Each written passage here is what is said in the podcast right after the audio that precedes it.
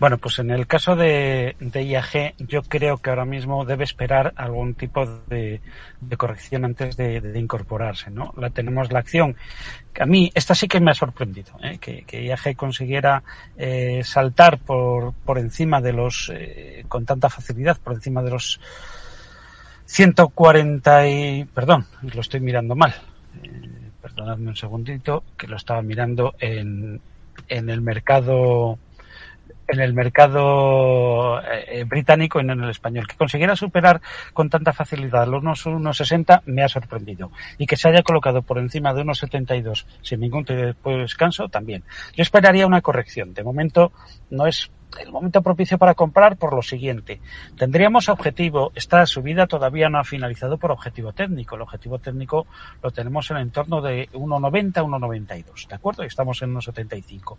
Pero para ese recorrido el stop lo tendríamos en el último mínimo relevante que podemos eh, obtener claramente, ¿no? Esos son los 1.39.